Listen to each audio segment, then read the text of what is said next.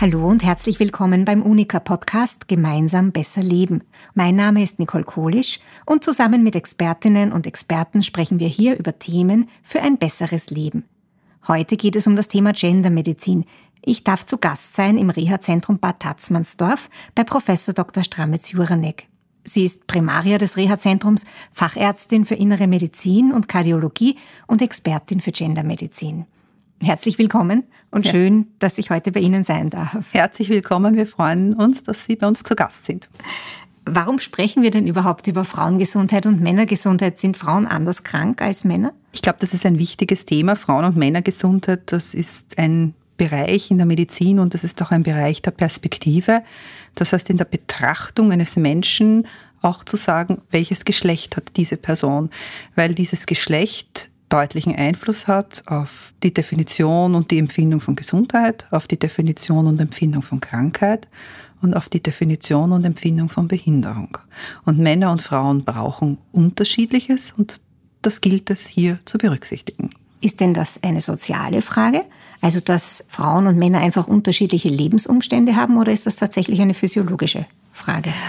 Das ist eine sehr spannende Frage. Denn ganz am Anfang, also im vorigen Jahrtausend, dachte man, es ist einzig ein biologischer Unterschied. Und damals hat man den biologischen Unterschied festgemacht mit hormonellen Unterschieden. Davon sind wir aber weit, weit schon, Gott sei Dank haben wir uns weiterentwickelt, denn wir wissen, dass es um Prozesse wie im Gehirn ganz komplexe Unterschiede zwischen Männern und Frauen gibt. Es geht um einen Unterschied in der räumlichen Wahrnehmung, um Schmerz, um Stress, es geht um Verarbeitungsprozesse von Lernprozessen, von Inhalten, es geht um Geschmack. Es geht im Herz-Kreislauf-System um eine unterschiedliche teilweise Regulation von Atherosklerose, von Entzündungsmechanismen im Gefäß, von unterschiedlichen Veränderungen und Anpassungen auch im Bereich hemodynamischer Parameter, zum Beispiel Blutdruck und Puls. Verdauungstrakt, der Leber, der Nieren, eigentlich überall. Das heißt, wir haben bei sehr vielen Prozessen auch eine biologische Ebene. Und damit ist das auf der einen Seite biologisch definiert. Auf der anderen Seite ist dieser Aspekt des Sozialen, das heißt, was ist denn eigentlich künstlich, was ist eigentlich gemacht und diese soziale Ebene ist ja eigentlich eine sehr künstliche, sehr artifizielle Ebene. Die hat natürlich auch Einfluss. Und da geht es um Faktoren, welchen Einfluss habe ich zum Beispiel zur Gesundheitseinrichtungen, welchen Zugang habe ich zur Bildung, welchen Einfluss oder welchen Bereich habe ich im Einkommen. Das heißt, bin ich selbstständig oder bin ich arbeite oder bin ich vielleicht eine der Personen, die vielleicht im Haushalt tätig ist und gar kein eigenes Einkommen hat? Welche Möglichkeiten habe ich zur Schulbildung? Welche Möglichkeit oder wo bin ich eingesetzt, zum Beispiel in der Betreuung von Familienangehörigen, von Kindern? Äh, und da gibt es ganz, ganz unterschiedliche Bereiche. Das heißt, es ist eine Kombination aus dem biologischen und aus dem Sozialen, das heißt aus dem Künstlichen. Und je nachdem, wie wir danach umgehen, gibt es auch unterschiedliche Ausprägungen bei Männern und bei Frauen. Aber das heißt, die Gendermedizin, die wir ja noch gar nicht definiert haben, das machen wir jetzt gleich, mhm. aber die würde den Menschen einfach ganzheitlich betrachten und sagen, da sind die physiologischen Aspekte, da sind die sozialen und das alles ergibt mir ein ganzes Bild, das ich behandeln muss. Das liebe ich so an der Gendermedizin. Für mich ist Gendermedizin aufgrund ihrer Ansprüche eigentlich ein Versuch, den Menschen holistisch zu sehen. Jetzt definieren wir doch Gendermedizin mhm. einfach mal. Was ist denn das? Also es sind die unterschiedlichen Bedürfnisse und Anforderungen von Männern und Frauen, von Buben und Mädchen im Bereich von Gesundheit und Krankheit und in ihrem Leben. Das ist eigentlich ganz einfach. Und erscheint auch sehr logisch, dass man das. Ja, ja. Ich würde das auch so sehen. Jetzt wirken ja auch Medikamente unterschiedlich mhm. bei Männern und Frauen. Mhm. Ich habe gehört, man soll gar nicht den unterschiedlichen Geschlechtern das gleiche verschreiben immer. Mhm. Gibt es da berühmte Beispiele dafür? Ah, ich glaube, es gibt sehr viele Beispiele. Das bekannteste und älteste ist sicher das Aspirin, das bei Frauen äh, in der Primärprävention weitaus weniger erfolgreich ist oder wirkt als bei Männern. Aber es gibt zahlreiche andere Medikamente wie Antiemetika, wie manche Beta-Blocker. Zum Beispiel auch der Husten beim ACE-Hämmer ist bei Frauen häufiger als bei Männern. Und das ist geschlechtsspezifisch bestimmt. Manche Antibiotika oder auch manche Pilzmedikamente wirken einfach anders, genauso wie manche Sedativa. Und das, glaube ich, muss man wissen. Jetzt wurden Medikamente über lange Zeit nur an Männern mhm. erprobt. Ähm, ändert sich das langsam? Sagen wir so, es gibt andere gesetzliche Voraussetzungen. Früher war es einfach so, dass man gesagt hat, okay, Medikamente werden getestet und äh, eben weil Frauen aufgrund der Möglichkeit, dass sie schwanger werden, eigentlich vulnerabel sind, wurden sie also außen vor gehalten. Und man hat gesagt, man macht diese Studie an den Männern. Jetzt wissen wir seitens der EMEA und auch der Europäischen Zulassungsbehörde, dass wenn Medikamente für beide Geschlechter zugelassen sind, was ja ganz viele Medikamente sind, dass es einen bestimmten Prozentanteil von Frauen geben muss, die in den Studien berücksichtigt werden müssen, sonst kommt das Medikament gar nicht zur Zulassung. Aber natürlich bei Präparaten, bei denen das, ich sage einmal, Patent abgelaufen ist, da ist es abgelaufen. Aber das heißt, am Beipacktext würde dann stehen, bei Männern ist dieses Medikament so einzusetzen und bei ja, Frauen anders. Zum Beispiel, ja, genau. Mhm. Und die Unterschiede sind in der Dosierung oder? Die Unterschiede sind in der Dosierung oder zum Beispiel in der Nebenwirkung. Wenn Sie zum Beispiel manche Medikamente haben, die zum Beispiel im EKG zu einer Verlängerung der QT-Zeit führen. Das ist ein spezieller Abschnitt im EKG und die damit Rhythmusstörungen beim Menschen hervorrufen. Dann steht da drinnen, kann bei Frauen zu einer QT-Zeitverlängerung führen. Wie ist denn das? Welchen Einfluss haben denn die Hormone auf die Gesundheit von Frauen? Weil Frauen und Männer sind ja hormonell logischerweise sehr mhm. unterschiedlich gestrickt. Also hormonelle Beeinflussung von im Organismus gibt es bei Männern und bei Frauen. Bei Frauen sicherlich wesentlich bekannter, das ist ganz klar. Da gibt es eben äh, die Pubertät, dann gibt es sozusagen die Phase der erwachsenen Frau und dann gibt es die Prämenopause, die Menopause und diese ganzen Veränderungen des Hormonsystems bewirken einfach natürlich auch Veränderungen auf der biologischen Ebene und auf der körperlichen Ebene. Und das kann zum Beispiel dazu sein, dass man sagt, okay, Frauen was wir ja wissen, haben um zehn Jahre länger Zeit, ihren ersten Herzinfarkt oder ihre Herz-Kreislauf-Erkrankung zu entwickeln. Warum? Weil sie vorher einen Schutzmechanismus über die Östrogene im Gefäßsystem hatten. Und das Gefäßsystem, wenn er empfindlicher ist, sozusagen diese Entzündungsprozesse in der Atherosklerose und diese Atheroskleroseentstehung zuzulassen. Diesen Schutzmechanismus verliert die Frau, wenn sie in den Wechsel kommt oder im Wechsel an sich oder wenn zum Beispiel die Frau raucht. Und es gibt zum Beispiel auch Erkrankungen, wie zum Beispiel das polyzystische Ovar-Syndrom. Das sind junge Frauen in den Kinderwunschambulanzen, die haben hohe Testosteronspiegel, niedrige Östrogenspiegel, sehr viele Begleiterscheinungen, Risikofaktoren. Die hätten diesen Schutzmechanismus nicht? Auch nicht, genau, ja. so ist es.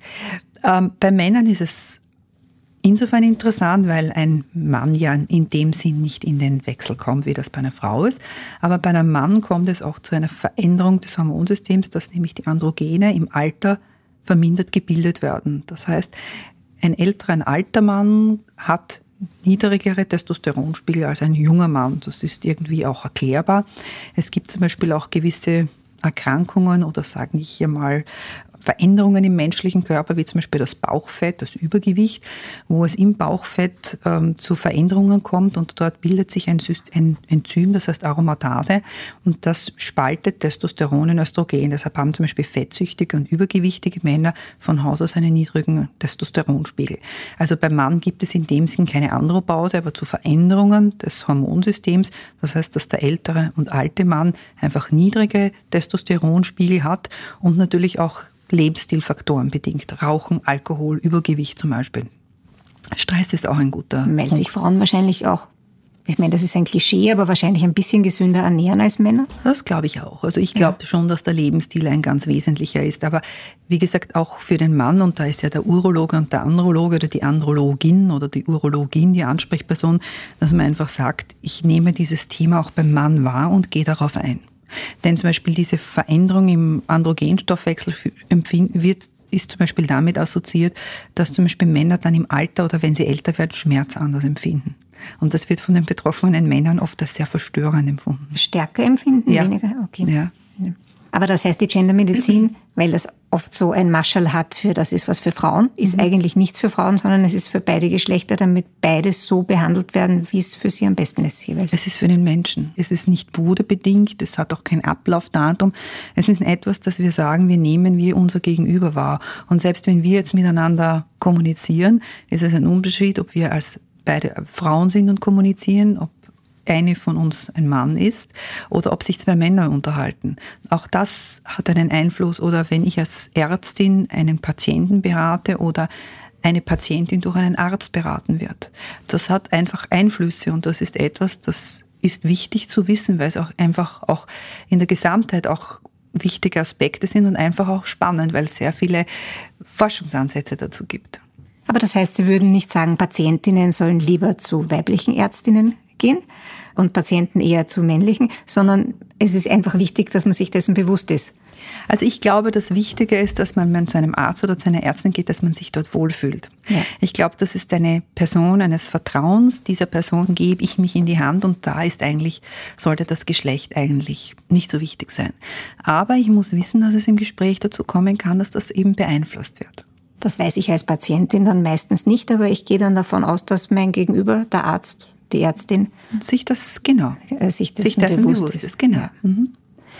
Wie weit denken Sie denn, ist die Gendermedizin schon so im Mainstream der Medizin angekommen?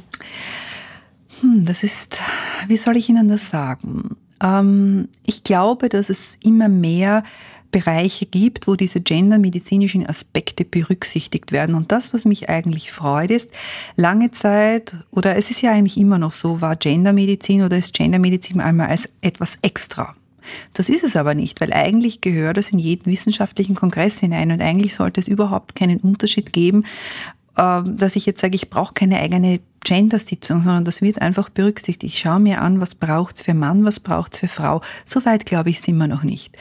Aber ich glaube, das wird immer kommt immer mehr in dieses Thema hinein. Und was mich ein bisschen hoffen lässt, ist, äh, nehmen wir jetzt Bezug auf die aktuelle Corona-Pandemie.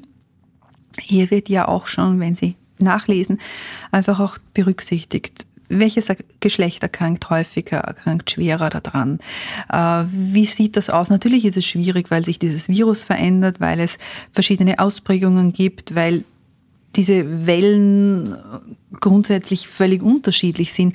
Auch da gibt es immer wieder Hinweise, was bedeutet das für den Mann, was bedeutet das für die Frau und wohin geht diese Richtung. Und das finde ich einfach spannend, dass man es nicht vergessen hat.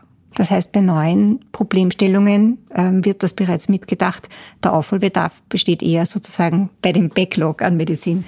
Also ich glaube, dass die Ethikkommissionen verankert haben in Österreich, dass wenn ich ein Projekt einreiche, ein Studienprojekt, dass hier sozusagen der Gedanke an genderspezifische Inhalte einfach gedacht werden muss und auch präsentiert werden muss, beziehungsweise im Protokoll niedergehalten wird. Das heißt, da haben sich die medizinischen Universitäten schon wirklich definiert und gesagt, das ist für uns wichtig, weil wenn man ein Projekt einreicht, dann muss ich zu diesem Punkt Stellung beziehen, beziehungsweise muss sagen, wenn ich ihn nicht berücksichtige, warum tue ich das? Kann ja auch sein. Mhm. Ich glaube, es gibt sehr, sehr viel Nachholbedarf eben vor diesen Zeiten und ich glaube, manchmal ist einem das gar nicht bewusst, was hier wirklich sich verändert und was da wirklich sich abspielt. Aber ich glaube, in der Bewusstwerdung oder in der Bedeutung haben wir trotzdem immer noch viel Luft nach oben. Gut, jetzt haben wir viel darüber geredet, über Therapie von Frauen und Männern. Wie ist denn das in der Prävention? Gibt es da unterschiedliche Sachen zu berücksichtigen? Ja, das ist ein spannendes Thema, denn äh, Prävention, das ist ja eigentlich auch ein Bereich, der sehr viel von der betroffenen Person selbst gestaltet wird, weil sie entscheidet, rauche ich oder rauche ich nicht, was esse ich, was trinke ich, wie weit bewege ich mich, wie gehe ich mit Stress um.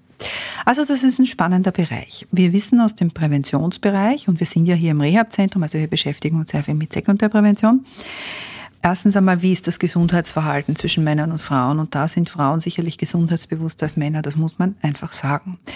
Und das ist auch das Umgehen mit Risikofaktoren. Frauen sind eher bereit, das anzunehmen, zum Beispiel gesünder zu kochen, über die Ernährung zu arbeiten als ein Mann. Der Bereich der Bewegung ist ein bisschen unterschiedlich. Da sind eher die Männer sozusagen eher die bewegteren als die Frauen. Mit dem Rauchen ist so ein spannendes Thema, denn äh, wir bieten auch eine Raucherberatung oder Entwöhnung an. Es rauchen nach wie vor noch mehr Männer als Frauen. Äh, wenn wir uns unsere eigenen Daten anschauen, dann ist es so, dass sozusagen diesen Schritt in die Rauchfreiheit. Das heißt nicht, dass die Person dann, wir können ja nicht nachher schauen, wie lange ist die Person tatsächlich rauchfrei, aber wie weit passiert das, eher bei Männern stattfindet als bei Frauen. Frauen tun sich hier wesentlich schwerer, mhm. wesentlich schwerer. Und ich glaube, mitunter ist auch einer Punkt, dass Frauen oft denken, sie hören mit dem Rauchen auf und sie nehmen Gewicht zu. Und das ist für Frauen ein No-Go-Thema. Wenn Sie jetzt einen Lebensmaßnahmen, Lebensstil-Tipp geben könnten für Frauen, was wäre denn der wichtigste für die Prävention? Sich für sich selbst Zeit zu nehmen. Das ist oft schwer umzusetzen.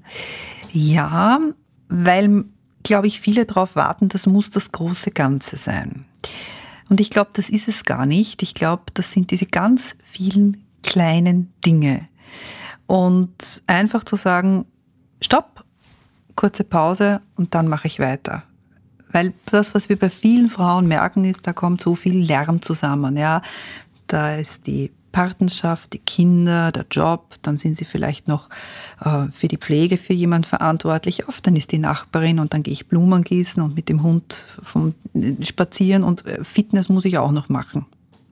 Und da kommt das dann einfach dazu, dass das einfach kein nicht mehr entspannend ist, sondern wieder Stress. Oder ich muss Yoga machen. Ja, kontraproduktiv. Eigentlich natürlich. kontraproduktiv. Ja. Und ich denke mir, wenn man den Frauen sagt, okay, ähm, das ist sozusagen wie ein Brunnen, der kann nur so lange Wasser haben, solange er befüllt ist. Wenn ich alles ausschöpfe, ist die Kraft weg. Ja, und da hängt oft einer, an einer Frau hängen ganz viele Systeme, ja, die da hineinfließen, auch als Managerin, als Organisatorin. Da sind so viele feine Stufen da. Und den Frauen zu sagen, auch ihr seid wichtig, ihr seid ganz, ganz wichtig und nicht nur, dass ihr die Gesundheit von anderen managt, auch eure eigene und einfach zu sagen, bevor ich jetzt wieder nachrage und dort, dort, dort, sagen einfach Stopp. Jetzt mache ich das und dann das und dann das und selbst zwei Minuten zu überlegen reicht schon. Das heißt, es ist schon mal hilfreich, die Sachen hintereinander zu machen und, und nicht gleichzeitig. Genau, so ist es. Da muss ich mich selber an der Nase nehmen. Ich bin ja auch so eine. ja, und dann sage ich vielen, vielen Dank für das interessante Gespräch.